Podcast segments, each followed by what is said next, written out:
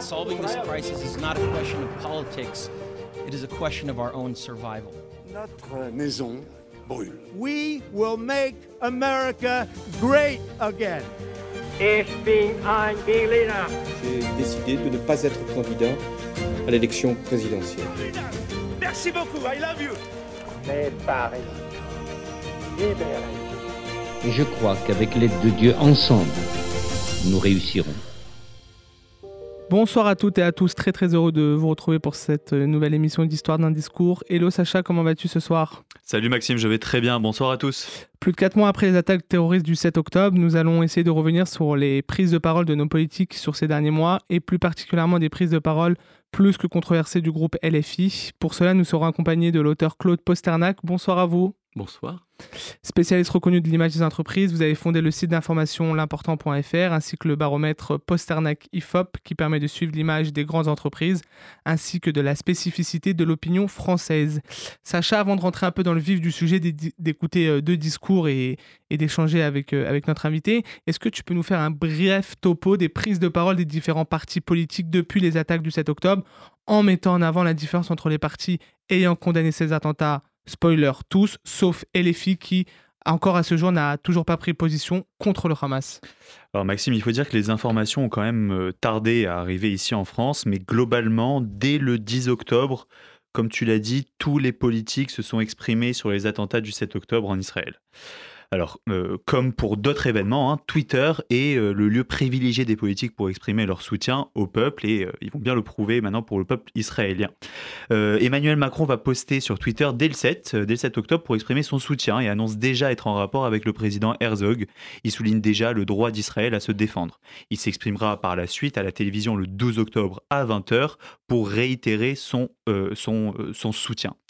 L'ensemble de ces tweets du 7 octobre vont être largement partagé, notamment par les membres de son gouvernement, comme Gabriel Attal, alors ministre de l'Éducation. Euh, lui va se rendre dès le 11 octobre à l'école Ozar Atora de Sarcelles avec Gérard Damanin pour euh, exprimer le soutien de la France aux juifs victimes des actes antisémites euh, qui ont vécu une nette augmentation hein, depuis, depuis, depuis 4 jours. Alors si je ne me trompe pas, c'est Elisabeth Borne qui parlera en premier euh, d'actes terroristes, d'abord dans son tweet du 7 octobre, mais aussi dans ses différentes prises de parole à l'Assemblée. Alors certains d'entre elles euh, vont, lui permettre de dénoncer les propos des membres euh, de LFI qui, eux, refusent de parler d'actes terroristes. Dès le début, hein, on a pu voir précisément comment allait être traité le sujet dans les différents camps politiques. Alors que certains ne s'expriment pas, d'autres prennent la parole parfois à outrance. Alors que le centre et les diverses droites sont assez alignés sur les propos et, la qualification de ces actes, du côté de la gauche, la NUPES est en déroute. Quelques membres du PS essaient de relever le niveau des prises de parole. Je pense notamment à Manuel Valls avec sa tribune J'accuse. Mais il faut l'admettre, il n'y a pas de cohésion. Les LFI, eux, prennent largement le devant de la scène à gauche et n'ont aucune gêne euh, à qualifier le Hamas de mouvement de résistance et à donner la légitimité aux actes terroristes dès le 7 octobre. À leur tête, on retrouve évidemment Mélenchon, Mathilde Panot et Manuel Bompard. Mais c'est bien toute la France insoumise qui se range derrière cette ligne de conduite nauséabonde, ce qui permet aussi à quelques-uns du cercle proche de Mathilde Panot de faire du buzz, comme Louis Boyard et Ersila, euh, Soudé, qui se croient un petit peu au centre de tout. Bref, comme à chaque fois, ce qui se passe au Proche-Orient ont des répercussions fortes sur euh, la politique en France. Merci beaucoup Sacha. Avant de rentrer dans le vif du sujet, on va un petit peu mettre euh, la lumière, si on peut dire ça comme ça, sur les discours. On va écouter deux discours. Le premier de la députée Danielle Obono sur le plateau de Sud Radio le 17 octobre dernier et le second de Jean-Luc Mélenchon en conférence de presse le 11 octobre dernier. C'est un groupe politique islamiste qui a une branche armée et qui euh, s'inscrit euh, dans les formations politiques palestiniennes. un mouvement de résistance a pour objectif euh, la libération de, la, de la, Palestine et la, qui résiste euh, à une occupation. Donc c'est un mouvement de résistance. Oui. Si nous acceptions de caractériser comme terroriste une action de guerre, nous la soustrayons au droit international. Le droit international ne prévoit aucune dénomination de caractère terroriste. Les deux seules organisations qui ont été montrées par l'ONU comme organisations terroristes sont Al-Qaïda et Daesh. Point final. Si nous voulons que ce que nous appelons des crimes de guerre soient poursuivis et jugés, il faut les appeler par le nom qui permet de le faire.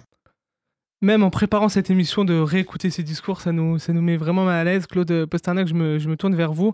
Au regard de ces prises de parole, en quoi les Juifs de France se sentent trahis par la gauche et plus particulièrement par LFI Déjà, euh, les discours du, patron de LFI sont en plein négationnisme. C'est-à-dire, il nie la réalité euh, du pogrom, il nie la réalité du massacre et euh, il fait là, là, déjà une pirouette sémantique en, parlant de résistance je crois que cet épisode du 7 octobre, en dehors de, la douleur que nous avons pu tous connaître à titre personnel, à titre amical et à titre politique, marque une rupture euh, profonde entre les juifs euh, français, les français juifs et, la gauche, puisque la gauche est représentée aujourd'hui euh, par une gauche anticapitaliste autoritaire, qui a pris le leadership sur une gauche social-démocrate habituelle, cette rupture est forte. Et moi, je voulais l'inscrire dans une réflexion un peu plus euh, globale et un peu plus historique. Tout de suite, quand il s'est passé euh, ce 7 octobre et que euh, nous, avons, eu les, commentaires de la gauche, ça m'a remémoré un autre pogrom. un pogrom qui s'est passé en 1903, qui est le pogrom de Kishinev. Alors, le mot pogrom, juste entre parenthèses, c'est un mot qui a été inventé en 1821. Il y a eu des massacres de juifs dans l'histoire. Euh, un des plus importants, c'était celui du XIIe siècle, où pour fêter le couronnement de Richard Cœur de Lion, euh, les Londoniens brûlent les Juifs. c'est la première fois qu'on emploie le mot Holocauste, mais la première fois qu'on emploie le mot pogrom, c'est en 1821. Et est-ce que vous savez de, quelle est la définition du mot pogrom? Oui, le mot pogrom, ça vient du mot russe qui veut dire détruire violemment. Dévaster, démolir violemment. Voilà.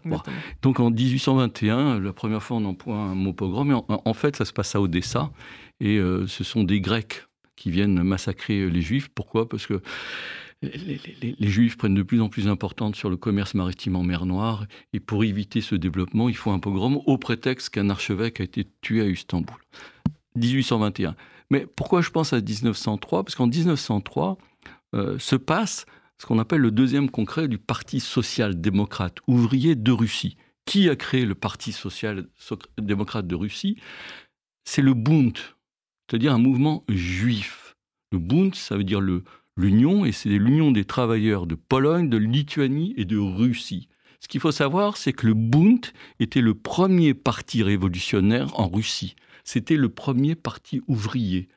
Le seul ouvrier qui était à la création du Parti social-démocrate ouvrier de Russie, c'était un ouvrier juif. À son deuxième congrès en 1903, le Bund demande que ce congrès vote une résolution particulière. Parce que nous sommes en août et au mois d'avril a eu lieu un pogrom à Kishinev. Kishinev, c'est en Moldavie aujourd'hui, mais à l'époque c'était en Russie. Et à Kishinev, en 1903, euh, des ouvriers russes tuent des ouvriers juifs.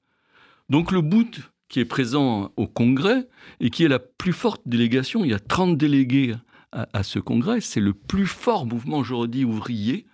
Ce sont les juifs, il ne faut pas l'oublier, il faut le garder en tête. Il n'y a pas de révolution russe sans les juifs. Ce sont les juifs qui sont derrière la puissance révolutionnaire et la puissance du mouvement ouvrier. Et donc, le Bund demande que le Congrès vote une condamnation du pogrom. Pour condamner le pogrom. Tout à fait. Et là, Lénine, qui à l'époque il n'y avait pas encore parti bolchevique, qui était dans une organisation qui s'appelait l'Iskra, qui était un journal, envoie un certain Léon Trotsky et un certain Martov pour répondre à la résolution que veut porter le Bund. Alors pourquoi Trotsky, pourquoi Martov? Martov, c'est un ancien fondateur du Bund, il est juif. Léon Trotsky, David Léon Broadstein est juif, donc on envoie des juifs pour répondre aux juifs. Et en gros, qu'est-ce que racontent ces juifs? Ils racontent que il ne faut pas diviser le mouvement ouvrier. C'est-à-dire qu'il est hors de question de condamner ce pogrom. Pourquoi? Parce que ce pogrom, et je cite Léon Trotsky, est l'expression d'un mouvement populaire. Ça vous rappelle rien?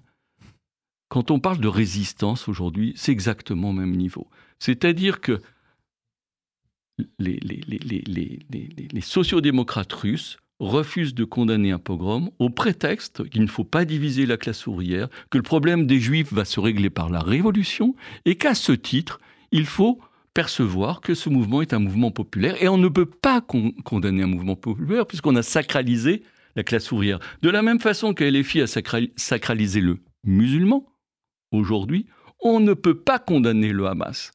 Donc nous sommes dans une continuité historique et les Juifs devraient se rappeler ce qui s'est passé en 1903. Et en 1903, le Bund, premier parti ouvrier de Russie, quitte le mouvement social-démocrate de Russie. Et lorsqu'on dit islamo-gauchiste et que les gens se tournent vers vous, mais vous n'avez pas le droit de dire un mot pareil, on va vous dire judéo-bolchevique, ben on peut le dire. Alors pour être vrai, on devrait dire judéo-manchevique. Il faut savoir qu'en 1903, 30% des gens arrêtés par la police staritz qui font la révolution sont des juifs. Alors, d'où vient ma source? C'est Madame Obono elle-même qui le dit dans un livre qui s'appelle Questions noires et questions juives. 40 elle a écrit un, livre euh, Questions noires et questions juives. Questions noires, questions juives. C'est-à-dire, elle comparait le. pourquoi? Quel est le lien entre noir et juif? Euh, C'était, euh, c'est une démarche de trotskiste qui veulent expliquer, expliquer la, la, position de Trotsky à la fois sur le, sujet des Noirs et le sujet des Juifs. Donc, ils sont deux auteurs. Il y a un auteur juif qui va plus parler de, la question juive et Madame Obono va plus parler de la question noire. Mais dans son livre qui s'appelle Question noire, Question juive et Question noire, elle cite elle-même les sources euh, de la police sarine, c'est-à-dire 30% des gens arrêtés sont des Juifs. Pour vous donner un ordre d'idée, il y a 4% de Juifs en Russie. Euh, et 40% des membres du, Parti social-démocrate de Russie sont juifs. Donc il n'y a pas de révolution euh, euh, sans, les juifs. Donc les liens entre la gauche et le judaïsme est est un lien historique avec des ruptures, et cette rupture a été fondamentale. Et de même nature, la rupture du 7 octobre est aussi forte que lorsque le Bund a quitté euh, le Parti social-démocrate de Russie. Est-ce que vous voyez une spécificité justement entre, euh, entre LFI et cette montée de l'antisémitisme euh, Sacha l'a dit, depuis le 7 octobre, les, les, actes antisémites ont explosé. On a eu le rapport il n'y a pas longtemps des actes antisémites qui ont, qui ont plus que doublé. Est-ce que vous voyez une spécificité? Moi, je pense notamment aux tweets multiples de Jean-Luc Mélenchon Jean-Luc Mélenchon pardon, euh, contre Rutel Krief, contre Yael Braun-Pivet. Euh, voilà, ce sont des noms juifs. Euh, c'est juste, c'est juste une accélération. on a cité à juste titre le. le une décomplexification, une, une accélération, une accélération. Pourquoi je dis ça? Parce qu'on a cité les chiffres à partir du 7 octobre, hein, 3000% de plus d'actes antisémites. Mais avant le 7 octobre, il y a deux ans, il y a trois ans, il y a quatre ans, il y a cinq ans, vous aviez 30 fois plus de risque, de connaître un acte antisémite lorsque vous étiez juif qu'un autre acte raciste. Il y avait déjà une surexposition de multiplier par 30. Personne n'a bougé. Les élèves juifs dans le 93 qui ne pouvaient plus aller dans l'école publique, ça date pas du 7 octobre. Donc c'est pour ça, c'est une accélération. Les, les, choses étaient posées. Et si vous prenez Jean-Luc Mélenchon, dès 2004, euh, euh, il, commence à poser les jalons. Lorsque, en 2020, il y a quatre ans, sur BFM, il reprend la, jeunesse même du discours antisémite en disant que ce sont les Juifs qui ont mis Jésus sur la croix. Il le dit. Et ce qui est incroyable, c'est qu'il n'y a pas un journaliste qui le reprend. Ce qui est incroyable, c'est qu'il continue à être invité dans les télé et dans les radios. Et ce qui est incroyable, c'est que ça continue, ça perdure. Donc aujourd'hui, ce qui se passe, c'est que vous êtes dans une continuité de l'acte LFI antisémite qui a été posté par le, président lui-même. C'est-à-dire que quand on tient des propos antisémites, il faut être clair, on est antisémite. Jean-Luc Mélenchon a tenu des propos antisémites qui ont été multipliés. Il a parlé de géniflexion en parlant du CRIF. Il a dit que le CRIF était d'extrême droite. Ça, c'était avant le 7 octobre avec le 7 octobre, ça, se développe. C'est-à-dire ce que j'expliquais tout à l'heure, c'est-à-dire que euh, ce vol sémantique où vous êtes dans une réalité qui est un pogrom devient un acte de résistance. De la même façon que Trotsky disait au Bund, c'est un mouvement, c'est un mouvement populaire et on ne va pas contre les mouvements populaires, on ne va pas contre les mouvements de résistance. Mais même jusqu'à aller euh, sur, sur, des, sur des sémantiques de LFI d'extrême gauche, on voit même des, des anciens euh, ministres comme Dominique de Villepin utiliser, utiliser un, un, champ lexical pour, euh, pour mettre en avant que, que, les juifs contrôlent les médias, que, les juifs contrôlent le, monde. Il y a, il y a deux, trois mois sur, sur l'émission quotidien. C'est-à-dire que même un ministre de la République arrive à à mettre en avant ce genre de propos. C'est-à-dire que à l'époque, vous parliez tout à l'heure des actes antisémites, que ça s'est un petit peu euh, accéléré. Mais on n'avait pas des prises de parole comme ça d'hommes ou de femmes politiques aussi, euh, aussi simplistes sur, sur Twitter pour, euh, pour mettre en avant un peu, pour, pour mettre de l'huile sur le feu. Il y a vraiment eu un, avant et après 7 octobre. Y a, en, termes de prise de parole, en tout cas. Il y a une libération. Alors, cette libération, pour ça, pourquoi j'essaie de la mettre en perspective? Parce que c'est important. Euh, la parole antisémite s'est libérée de façon folle à partir du 7 octobre, mais elle était sous-jacente depuis des mm. mois et des mois et, des mois. Euh, le Covid a été une source d'accélération incroyable, c'est-à-dire quand les gens sont retrouvés confinés mm. et sont retrouvés chez eux dans leur ordinateur, et qu'à Saint-Pétersbourg, tous les jours, 700 jeunes envoyaient des informations mm. complotistes, que ce soit sur le vaccin, que ce soit sur toutes les choses possibles, on est revenu à organiser un bruit, une rumeur, un complot, et derrière le complot, on arrive toujours à la même réponse. Le complot ultime, c'est le complot des Juifs. C'est euh, le protocole des sages de Sion, qui a été écrit justement en 1903, justement pour casser l'alliance entre les Juifs et, les communistes. Et les protocoles des sages de Sion, c'est tous les jours maintenant sur les réseaux sociaux tous les jours ces complots. Euh, ce, ce, livre se transforme euh, dans des fantaisies euh, épouvantables. Et ça, vous avez eu des gens enfermés pendant des mois qui ont été intoxiqués et qui, aujourd'hui, font remonter leur haine antisémite à partir du 7 octobre. De manière complètement décomplexée. Décomplexée, irrationnelle. Euh, Simplifié grâce aux réseaux sociaux. et tout est permis, euh, monsieur de Villepin. Euh, alors après, on, peut douter de l'émetteur qu'il est, puisqu'on connaît tous ses liens avec le Qatar. Qatar. qui lui-même finance les frères musulmans, qui lui-même finance le Hamas. Donc on, peut mettre en doute ces paroles. Simplement, le problème qu'on a aujourd'hui sur mais les, non, mais ça, ça on peut mettre médias, parce qu'on le sait nous. Oui, mais voilà, le problème, le problème des médias, c'est de ne pas expliquer qui parle. Exactement. C'est important. Euh, moi, j'ai connu euh, euh, ce phénomène lorsque je me suis retrouvé face à un général qui tenait des propos antisémites. malheureusement, personne, parmi les journalistes qui étaient autour de la table, avait été voir que sa pose était une pose antisémite. Qui parle? C'est extrêmement important de savoir quel est l'émetteur. Et c'est un sujet de démocratie important. On l'a connu avec les Gilets jaunes. Vous aviez des gilets jaunes, moi je me rappelle, je faisais des tableaux télé. Il suffisait d'aller sur Facebook pour voir que ce gilet jaune tenait des propos mais insupportables, racistes, anti-musulmans, antisémites.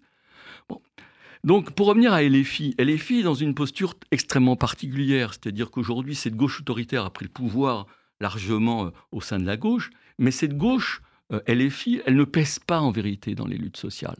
Donc LFI aujourd'hui joue le coucou, c'est-à-dire elle va où il y a des luttes dont n'est pas l'origine. Elle va auprès des Gilets jaunes. C'est pas elle qui a lancé les Gilets jaunes.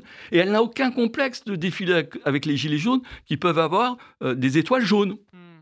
Elle n'a aucun complexe d'aller défiler avec des antivax qui eux aussi peuvent avoir des étoiles jaunes. Elle n'a aucun complexe d'aller dire je suis aux côtés des paysans alors que LFI ne pèse rien dans le monde paysan et qu'en gros quand même les mouvements étaient organisés par la coordination rurale qui est quand même proche du Rassemblement national. Donc la France insoumise est un coucou qui va se nicher dans les luttes sociales parce qu'il ne représente rien dans la classe ouvrière. Bon. Et à partir de là, il est le coucou aujourd'hui des frères musulmans. C'est-à-dire que euh, Jean-Luc Mélenchon a considéré qu'il avait raté la présidentielle à 400 000 voix. Et on a été lui dire, mais ces 400 000 voix existent, il faut aller les chercher en banlieue. Et là, d'un seul coup, M. Mélenchon, qui tenait des francs-maçons, qui tenait des discours laïque, comme d'ailleurs sa compagne, qui était fabusienne et qui remerciait la laïcité de l'avoir sauvée. Ces deux personnes ont repensé le paradigme et ont dit aujourd'hui, il faut du côté, je ne dis pas des musulmans, non, des organisations qui représentent les musulmans. C'est pas exactement la même chose. Donc c'est clairement aujourd'hui une alliance avec les frères musulmans. Et quand on parle d'islamo-gauchisme, c'est une réalité. Simplement, il faut qu'ils fassent attention. La seule expérience d'islamo-gauchisme qui a existé dans l'histoire, c'est en Iran. C'est le Toudé, le Parti communiste et les Moudjahidines du, du peuple qui se sont alliés au Mollah pour renverser le Shah. Qu'est-ce qui s'est passé? C'est qu'une fois qu'ils sont arrivés au pouvoir, les Mollahs, ils ont Hmm. mis les membres du Parti communiste, les Moudjahidines du peuple, en prison. Et qu'est-ce qu'ils ont fait en 1988 Ils ont tué 30 000 prisonniers. C'est-à-dire que le président actuel iranien, c'est l'homme qui a tué 30 000 personnes dans les prisons. Donc, je mets en garde nos amis de LFI sur la suite. Et comment justement vous, on peut interpréter sur, les, sur nos amis de LFI bien sûr, euh, le terme, je cite, de crime de guerre du Hamas. Alors, de quelle guerre on parle? De quel crime on parle? Ce n'est pas crime, ce sont des, des attentats. Un crime, Oui. c'est un règlement de compte, euh, c'est à l'échelle d'une ou deux personnes.